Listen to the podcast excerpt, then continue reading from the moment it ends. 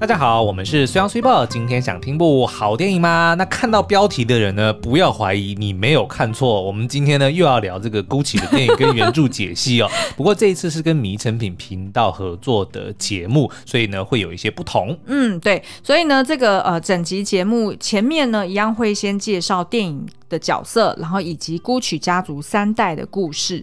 不过呢，跟这个两百四十四集不同的是，我们会在今天的这一集的下半集呢，聊更多女主角 Lady Gaga 所饰演的 Patricia 她的出生背景，然后以及她跟 Mauricio 相爱相杀的故事，还有就是她入狱之后的一些。惊人下场，嗯，所以呃，今天的节目还是会跟两百四十四集呃蛮不一样的。那有兴趣的朋友还是可以继续听下去哦。嗯，那我们就赶快来听吧。大家好，我们是那些电影教我的事的虽阳虽报。本期节目和迷成品 Podcast 合作。今天想看部好电影及听本好书吗？哇哦，虽阳好厉害哦，很专业的呗，很专业。好，我们今天要介绍的电影。跟书就是《Gucci 豪门谋杀案》（House of Gucci），然后呢，跟 Gucci 精品帝国真实的欲望、爱恨与兴衰，时尚黑寡妇惊世骇俗的豪门谋杀案 （House of Gucci: A True Story of Murder, Madness, Glamour and Greed）。哇哦，好顺哦，自己忍不住称赞自己。好啦，其实呢，这个电影。他的故事很简单，嗯，基本上就是你每天在八点档里面会看到的故事。OK，他就在描述呢一个充满野心的时尚名媛，对，在嫁进意大利名牌 Gucci 家族之后呢，跟丈夫携手对内争权夺利。然后呢，就让这个家族企业的第二代跟第三代陷入疯狂的内斗，就是时尚黑寡妇惊世骇俗的豪门谋杀案。哎，对对对，就是说，其实我觉得现在的书，嗯，他们的副书名越做越长，是，基本上就已经浓缩整本书的剧情在里面了。好，那所以呢，他们的故事啊，就是在这一对夫妻他成功拿下 Gucci，然后准备开始大刀阔斧的改革的时候呢，嗯，这个丈夫却决定要抛家弃子。然后让这个女主角就决定说，她要联手灵媒闺蜜，uh huh. 然后呢买凶仇杀这个情夫，oh. 是不是？整个你听几个关键字嘛，譬如说什么兄弟鬩墙啊。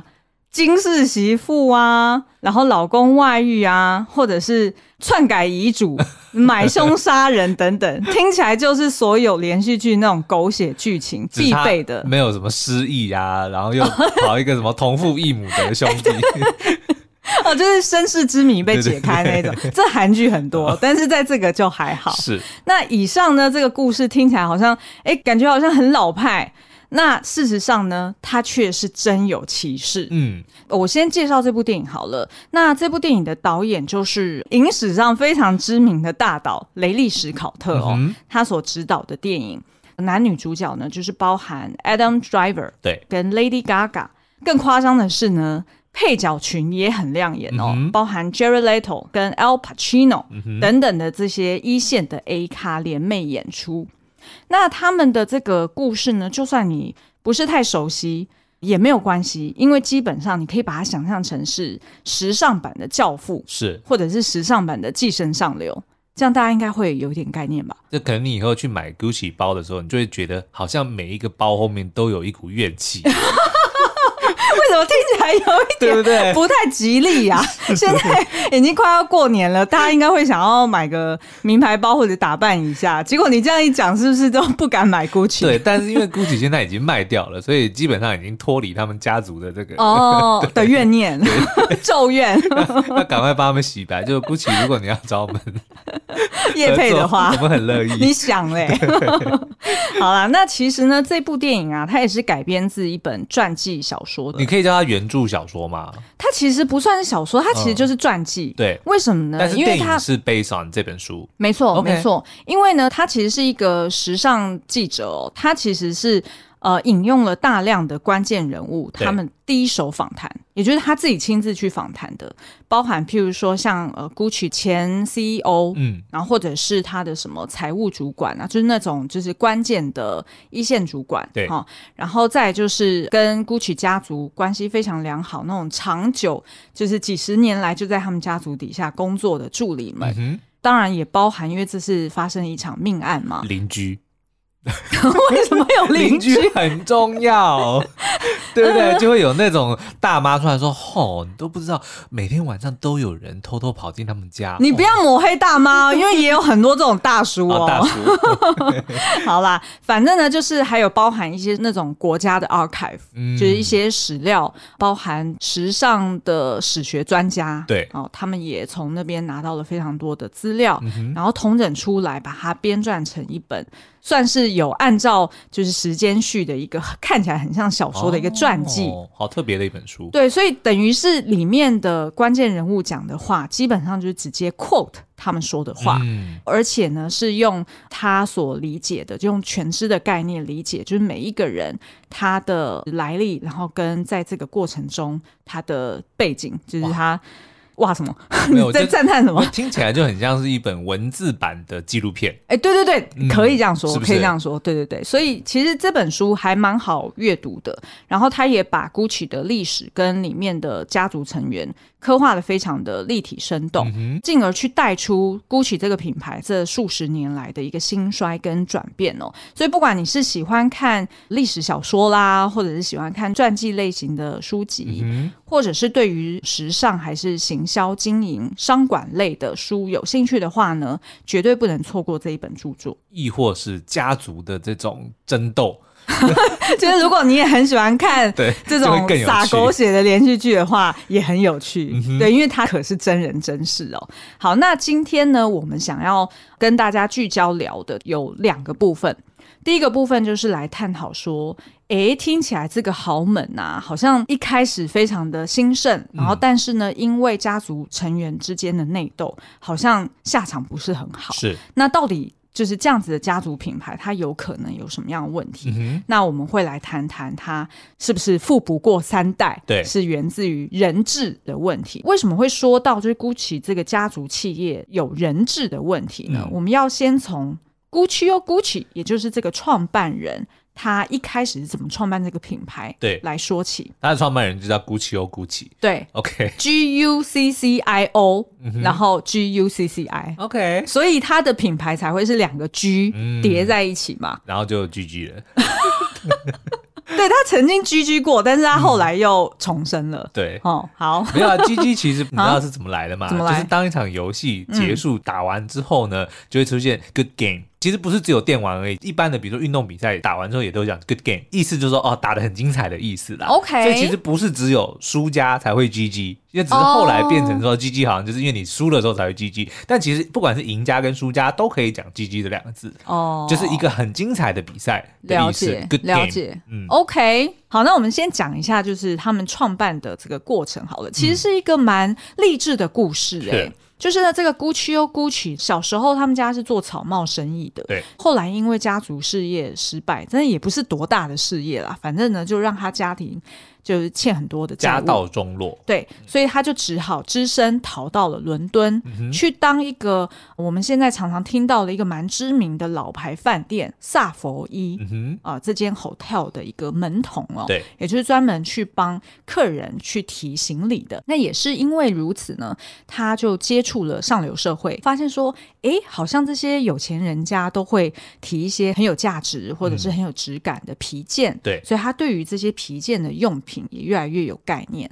那后来呢，他又去到了铁路公司上班哦。那他在那个铁路公司也是专门服侍那种卧铺的乘客。嗯所以的确，在这样子的环境当中，他就更理解到说，哎，好像这个是可以发展成一门生意哦。所以呢，他后来就在一九二一年回到他的家乡，然后去开了一间皮革公司。嗯。然后从那时候开始呢，他们这个 Guccio Gucci 的品牌呢，就一直为人所知，而且大家都频频称道说啊，它的就是产品特别的耐用啊，它的售后服务也特别的好。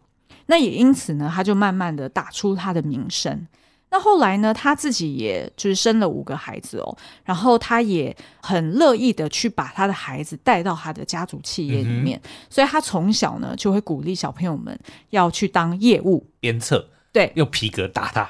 哎，说到这个，他还真的有在打小孩，他真的有打小孩。但是我我记得书里面好像有讲说什么用某个什么布料还是什么东西去打小孩，所以他是真的对于孩子们特别的严厉。他搞不好是说皮要打了才会软。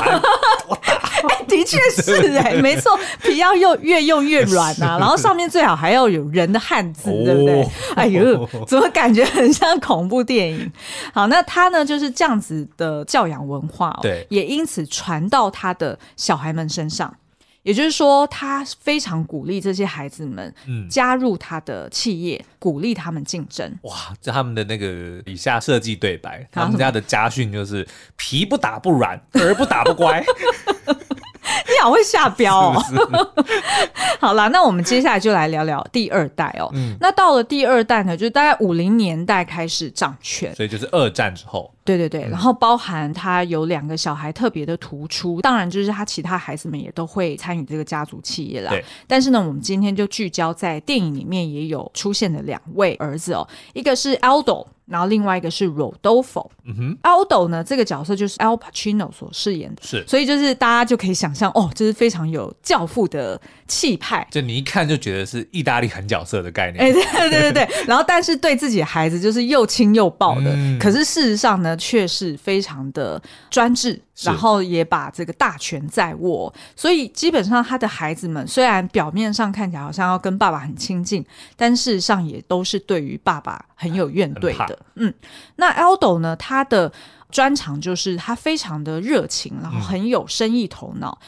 所以呢，他在接管他爸爸的生意之后，他就是负责对外。不管是公关，或者是去到美国去展店，嗯，或者是去建立所谓的批发事业，对，也就是他们后来也找了另外一个商人去做合作，就是授权他们 Gucci 的 logo，然后让他做一个比较平价版的，对，等于是说这个 Aldo 他真的是大权在握，嗯，即便他的股权可能也只有占不到一半。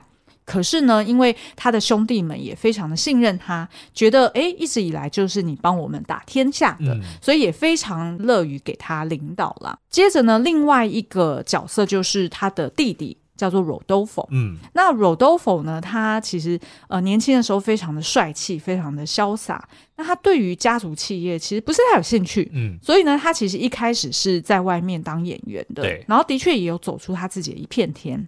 但是后来，当黑白电影渐渐没落的时候，他就回归到家族企业。可是，就因为他的演员的身份，让他回到家族企业的时候，其实是一个大加分。嗯，就大家可以想象，就是这种所谓的精品业，对，是比较。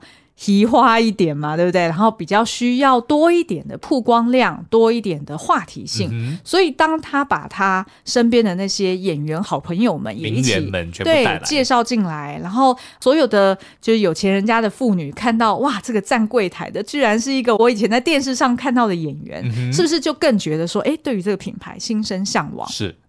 所以就让 Rodolfo 负责在意大利的原始本店跟他们产线的一些设计等等的，嗯、所以等于是说，到了后期这个第二代的 Rodolfo 跟 Aldo，他们就各自持股。各半呐、啊，嗯、算是差不多各半，因为 Aldo 他后来也分了一些股份给他底下的孩子，就等于是公司的面子跟里子的概念。是的，嗯、没错。那可是呢，虽然听起来感觉他们一路到七零年代哦，就是这个品牌都发展的非常的稳健、大放异彩。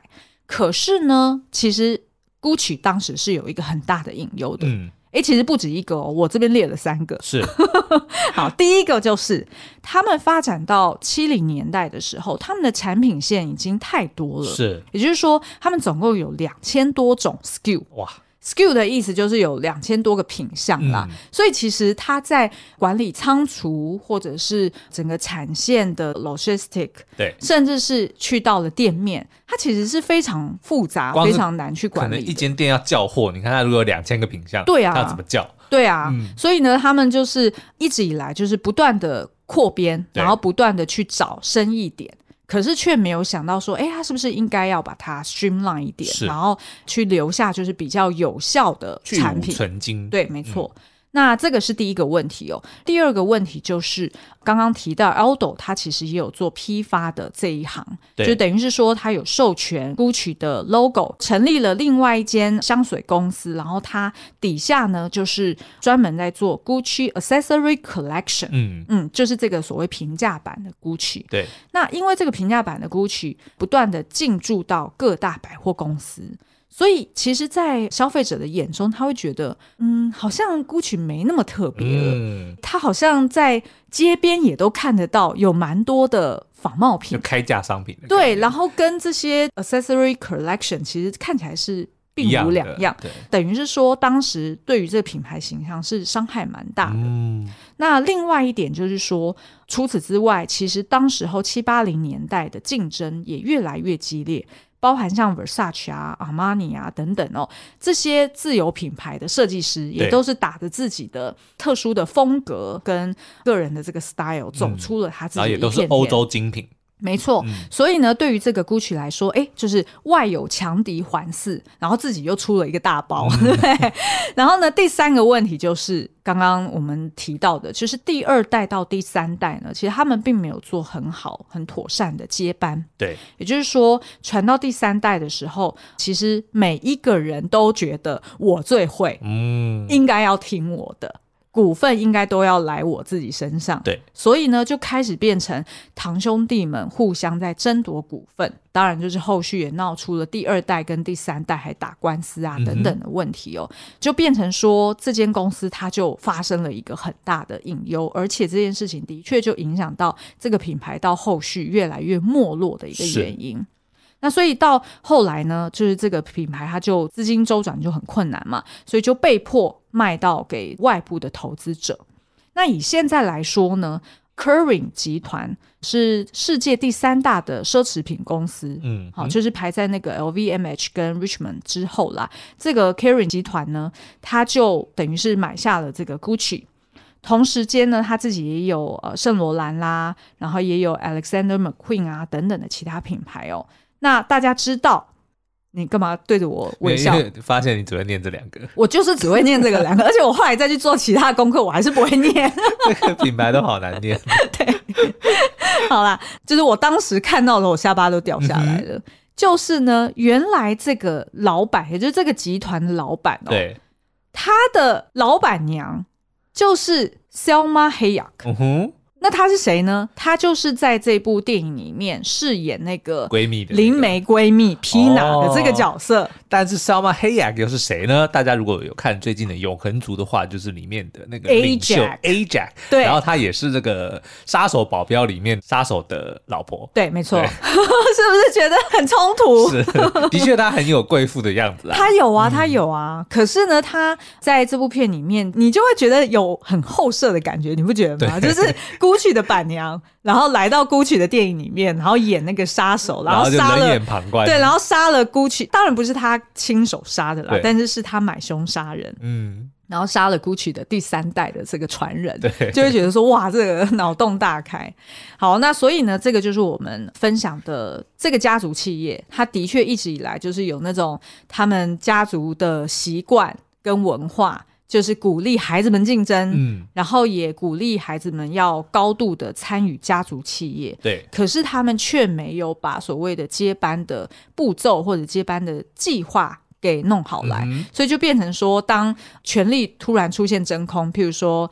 当这个 Rodolfo 哈他过世的时候，那他的儿子，也就是这个 Mauricio，就是这个男主角接任之后，因为一直以来被父亲管教的非常严厉，对，然后堂兄弟们又互相的竞争，所以当他大权在握的时候，那个反作用力就很大了。而且我觉得蛮妙的，因为他爸爸其实是妖子，对不对？嗯、其实是老妖，对，然后他又是老妖的独子，对，所以的确他是在这个大家族里面，就是。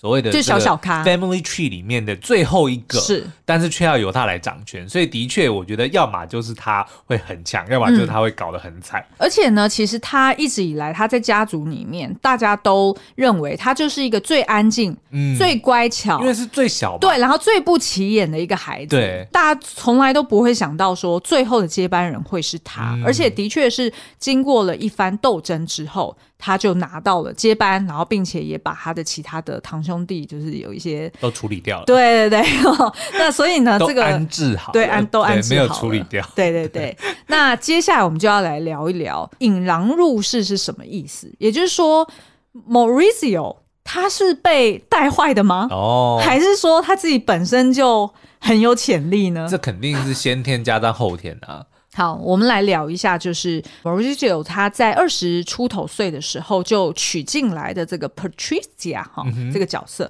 那这个角色就是 Lady Gaga 饰演的。他们两个其实是呃一九七零年代就相遇了，然后两个人都是差不多二十一岁、二十二岁。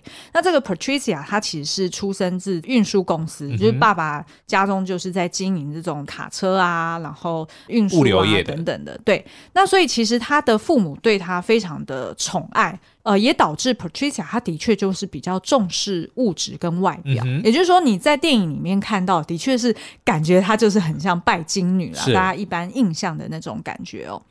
那他们两个是在一个派对上面认识的，接着呢，这个 Patricia 也非常的主动。也让最后这个 Mauricio 他就决定说，哎，要跟这个 Patricia 在一起。对。可是呢，当他带这个 Patricia 跟他爸爸见面的时候，就 Rodolfo 了哈，结果就发现说，他爸爸非常的反对。嗯。那他爸爸也是从小到大对这个 Mauricio 耳提面命说，我们家就是因为很有钱，嗯，就是是上流社会的这个佼佼者，所以会有非常多的年轻女孩们想要。借由你送报，对，然后来赚钱，嗯、对，所以他们不是真心的，你得要非常审慎的去找寻你的对象。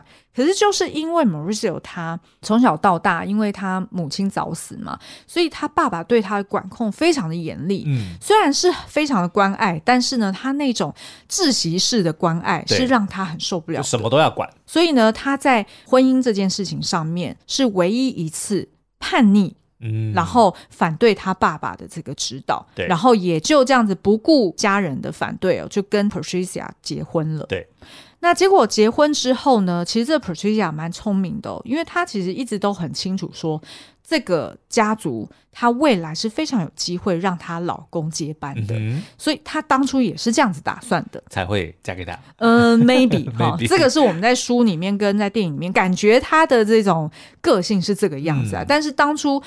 是不是真爱？我们没有办法评论，对对不对？所以呢，那时候 Patricia 她说服这对父子和好，然后也因为他生了孩子嘛，就是他后来生了两个女儿，她、嗯、就带着孙女回到家乡。那是不是的确有了孙儿？对，爷爷就会开心了。当然，当然，嗯、而且那时候因为 Rodolfo 他其实也得了癌症，哦、所以也是走向就是生命的尽头。嗯、所以当然对他而言，最在乎的就是家族的团结，是然后跟他。唯一的儿子可以留在身边，所以后来呢，的确也是在这个 Rodolfo 还在世的时候，父子间就和好了。嗯，当然，自然而然遗产啊百分之五十 percent 的这个 Gucci 的 share，就自然而然就要 pass on 给他的儿子对 Mauricio。可是呢，那时候有一个争议。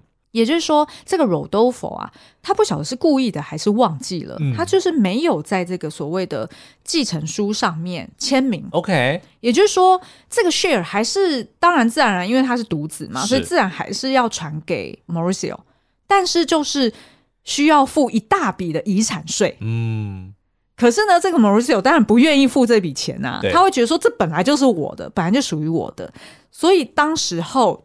在电影里面就有这样呈现，就是当他们这对夫妻知道这件事情之后，爸爸的个人助理告诉他们这件事情说，嗯、所以这上面是空的，没有签名，对，所以你们得要付这笔钱。然后下一个镜头就变成 Patricia 说，哎，他会处理这件事情。嗯但是也不晓得他怎么处理的。但是依照常理推论，就是伪造签名。可是呢，到了后面就是有呃描述说，哦，他们的确是不需要付这笔税。OK，那不需要复制笔税，那就代表有签名嘛？哎，对，对，但是他爸又没签。那到底是谁签的呢？不知道。哈，可是，在书里面的确也有描述到这件事情。嗯、然后后来也有，等于是 Mauricio 他的堂兄弟们，对，也有针对这件事情拿出来跟他算是打官司啦。嗯、因为意思就是说，不对啊，我们大家都知道这个是有问题的。对啊，而且就算他爸爸当初讲说是要给他，可是如果遗嘱上面的签名是假的，嗯，即使遗嘱本身是真的。那的确会让别人说，不管怎样，你的签名就是假的，就名不正言不顺。所以这个东西，这个东西就是有争议，嗯，对不对？对对，没错。那后来呢，Patricia 她除了协助 Mauricio，我不确定哦，就是这个遗嘱上面签名这件事情之外呢，啊、嗯呃，当然就是 Patricia 她也有插手一些经营的策略跟工作。那其实老实说，我觉得不管是在书里面或者在电影里面，其实都看得出来说，哎，Patricia 是一个蛮有计谋的人。嗯所以他是有 strategy thinking 的人，所以他其实很知道说，的确这个品牌如果说有批发的这条平价线在外面，嗯，会对于我们原本的这个产品线造成一些伤害。所以他也不是傻傻的，只是想要钱，他也是懂得去思考这个大方向。对，那其实 Mauricio 在书里面也有显示出来，他其实也是有心想要改革这个品牌。嗯像我们刚刚前面有提到说，Aldo 这个伯伯呢，虽然他是非常有商业头脑，然后也很懂得开疆辟土，但是他其实是一个不太懂得守城，然后也没有所谓建立制度的人。嗯，等于是说他很多东西都是他个人说了算。对，所以当他没有建立这个 SOP 的时候，整间公司要是少了他。就会天下大乱，是，而且也因为这样子，他们的确有逃漏税过，嗯，然后使得这个 Aldo 还曾经被抓起来过，对对。那所以呢，这个 Maurizio 他的确就是带着这个野心，然后以及企图心，试图想要为这间公司重新再做一些变革。然后他也的确像我们刚刚前面提到的，其中一个品牌的隐忧就是它的产品线实在太杂乱了。嗯、所以 Maurizio 他上任之后，的确也有去做一些调整，然后跟去无存菁，对，所以你在那一段来看，你会觉得，哎，他其实是有心想要做事，就他当然是有私心，可是他其实也是为了这个品牌好。对，没错。嗯、当然后来他的一些做法就有了一些争议嘛，譬如说他结盟他的堂哥 Paulo、嗯、啊，就是那个 Jerry Little 这个角色，对，然后反过来去告密说 Aldo 他是有欠大笔的，就是要并吞他叔叔的 share 的，对对对对对。嗯、那所以呢？做了以上种种哦，等于是家族内斗蛮难看的，然后也一直都搬上台面。那一直到后来呢，这个 Mauricio 也发生了外遇哦，嗯、就是在一九九零年代的时候就开始跟 Patricia 处于分居的状态。对，那 Mauricio 呢，为什么后来会？渐渐的讨厌了 Patricia，就是因为他觉得从小到大他已经被他的长辈们、被他的爸爸给管得死死了。嗯、对，在家族里面，就是大家都闹哄哄的想要争权。等到呢，我好不容易得到这权利之后，没想到我老婆也是用这样子的方式去期待我，嗯、然后也是这样子去。指使我该做什么，对，所以就变成说，他后来也有一点反抗的心态，等于就跟这个 Patricia 的关系越来越疏远。对，那 Patricia 呢，他是直到大概九二年的时候，他对 Mauricio 就彻底的死心了，因为他那时候自己也就是脑袋里面长了一颗撞球大的肿瘤哦，哇塞，对，所以那时候是不开刀不行的。嗯所以她那时候开刀的时候，她本来期待说她老公会因为这件事情对而回心转意，至少在开刀的时候回来看她照顾一下。对，结果我发现她老公也没来，嗯、然后只是送了一盆花过来，所以她就气到就是在病床里面就把那盆花直接摔得稀巴烂，就开始。用录音机录下一卷卷的恐吓录音带，嗯、来恐吓她老公说：“我要当众揭发你的真面目啊！你以后怎样又怎么样啊？”就等于是说两个人就真的是彻底决裂了，哦。所以难道后面就会流传出那一卷录音带，说他是不是死了？我不是故意的，啊，不要给我暴雷！欸 我们在讲另外一个剧，不要在这暴雷。OK，好啦，那所以呢，后来这个 Patricia，因为她有一个刚刚我们说的，就是 Pina 这个闺蜜好友，嗯，那她这个闺蜜是专门算塔罗牌的，就等于是跟她二十几年哦，就是都听信于这个闺蜜，就是该做什么事情，然后给她信心这样子。嗯、结果呢，他们两个就开始讨论了。有一个可能性就是干脆把她这个老公给干掉。嗯，因为她老公外遇之后，还没离婚，赶快先干掉他。因为她老公呢，其实是。同时间在跟另外一个叫做 Paula 的一个人妻在一起哦，uh huh. 所以那个人妻也还没有离婚，也还没有离婚。嗯、然后她也很担心说，要是真的两人结婚了啊、呃，不管有没有孩子，那是不是他自己能分到的 Gucci 的产权或者是 whatever，是不是就更少？所以他等于就非常担心这件事情。那后来呢，就在一九九五年哦，他就决定买凶杀人，他大概花了台币大概上千万，对、一千多万。就找枪手直接去到她老公的米兰的办公室门口，然后就直接枪杀他哦。那所以呢，他自己到了九七年的时候，就过了两年之后，嗯，才真正有找到关键的人证物证，跟录音带。对，然后哎，录音带之前就有找到了，因为那录音带其实很好找，他根他根本没有藏啊哦。然后这个 Patricia 就被捕了。而且逮捕的当下，他还全身穿着貂皮大衣，嗯、然后跟戴满了首饰、金银财宝。跟大家讲说，Spring Collection 有可能哦，因为他的确，因为他的确有带一个 Gucci 包，是对。然后那时候就是警察们也都觉得很瞠目结舌哦，就是怎么会有人来准备要入监了，然后你居然还打扮的全身这么漂漂亮亮？嗯、那事实上呢，他去到了监狱里面呢，我们就才发现说，这其实根本就是家庭教育失败。对，因为他妈。妈妈在 Patricia 在狱中的时候，还给她送来整套的保养品，还有晚礼服，还有丝绸的睡衣，嗯，然后让。在狱中的这些其他囚犯们非常嫉妒 Patricia，我不知道有没有被霸凌啊？我我不知道啊，啊应该是不行啊。嗯、但是 anyway，他就是给他送那些大量的物资进去哦.所以是非常离谱的。那后来呢，这个 Patricia 也有接受采访，她就有提到说，她对她老公到底那个恨意。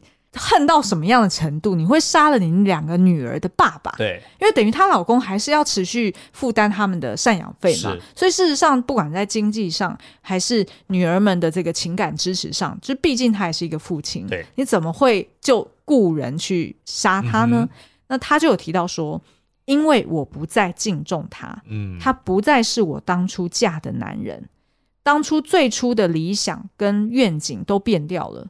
那我对他呢，对待这个 Aldo 的方式，他叔叔。对，然后还有他突然离家出走对待我的方式，嗯、还有他最后把 Gucci 给卖掉的这件事情，嗯、他觉得整个生意失败也是要怪到 Mauricio 身上，对，他就觉得。种种的事件累积起来，我的恨意就膨胀成了执念。这样听起来，他好像反而是替家族在教训这个 对，感觉有一概念。我觉得那个有点像是他合理化自己的一个扭曲的心智啊。是我觉得家族祖灵说要杀他，对不起，我们家族，他爷爷 Gucci 哦 Gucci 托梦给他说那个不孝顺。I don't know。而且呢，你知道在审判的过程中，其实他是不愿意认罪的耶，嗯、他还把就是所有的罪都推给 Pina。对，而且呢，他就是还说是 Pina 威胁我，哦、所以我才做这件事情。但是不管怎么样，因为证据确凿嘛，然后所以呢，最后这个 Patricia 也被判了二十九年哦。对，可是他后来好像大概是真正服刑，实际服刑是服刑十六年。对，然后他在二零一四年就出狱了。嗯，当年就是他入监服刑的时候，在书里面就有提到说，那时候呢有一个蛮妙的事件，嗯、就是呢，Gucci 全球的分店，他们不是会有那种展示橱窗吗？对，居然还展示了一套闪亮的手铐。然后大家都觉得说，哈，你这是在影射 Patricia 吗？还是你在庆祝这件事情吗？是但是呢，他们的公关就对外宣称说，啊，这只是刚好而已。刚好什么？我就不知道，只是刚好而已。反正 anyway，就是、嗯、以上就是这个引狼入室的故事啊。但事实上呢，对这个 Patricia 他自己也有讲过一句话，他也说呢，嗯、他觉得。当初他跟 Pina 在一起，然后 Pina 去做了这整件事情，规划这整个行凶的事件哦。对，他觉得呢，就是引狼入室。他 quote 那个 Aldo 的话说：“即便是一只善意的狼，对肚子也迟早会饿。哦”然后这件事情让这个 Gucci 的后代子孙非常的生气。对，因为他们就觉得说，明明狼就是你，你还讲 Pina，就觉得说这个人怎么会？这么的扭曲，嗯、然后这么的，因为他真的是理直气壮啊，他认为他是为了家族，他是为了这个品牌好啊，是啊，对不对？对啊。但是呢，我要说明一下，因为电影毕竟只有就两个多小时，嗯、所以他得要很聚焦在 Patricia 的故事，所以他就是以 Patricia 的视角去描述这对夫妻他后来怎么去夺权，然后再到这个 Patricia 去行凶。嗯，所以基本上他描述的的确时间是从七零年代跨度到九五年行凶，可是他其实是蛮浓缩的。对，所以其实以上提到的这个富不过三代的这个过程，然后还有后续 Patricia 的一些。啊、呃，他的出生背景啊，等等，其实这些都是在书里面可以找到的讯息，嗯、在电影里面就比较没有那么多的篇幅去描述，所以书就会更完整。对，没错。嗯，嗯好哦，那今天的节目就到这里，邀请大家到诚品书店全台门市，或是点阅节目简介的诚品线上书籍连结，一月十九号六点到二十四点期间购买尖端出版的电影原著《Gucci》，即享有五百九十元，相当于七八折的优惠价。若你喜欢这一集内容，请在收听平台给我们五颗星，分享给朋友。谢谢大家的收听，我们下次再见，拜拜，拜拜。